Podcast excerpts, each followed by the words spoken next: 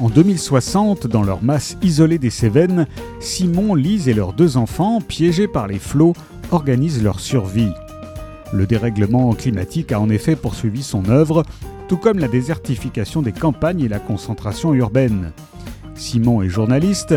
Avec son épouse Lise et leurs deux enfants, ils ont quitté la ville et ses désagréments pour s'installer dans un mas perché dans les Cévennes.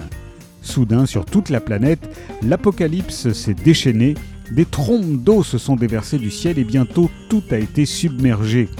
Les lits des cours d'eau ont débordé, les villes ont été noyées, les survivants se sont réfugiés au sommet des immeubles. Dans la montagne, Simon et les siens ont vu le niveau d'eau monter inexorablement et n'ont trouvé le salut qu'en investissant le grenier de leur masse.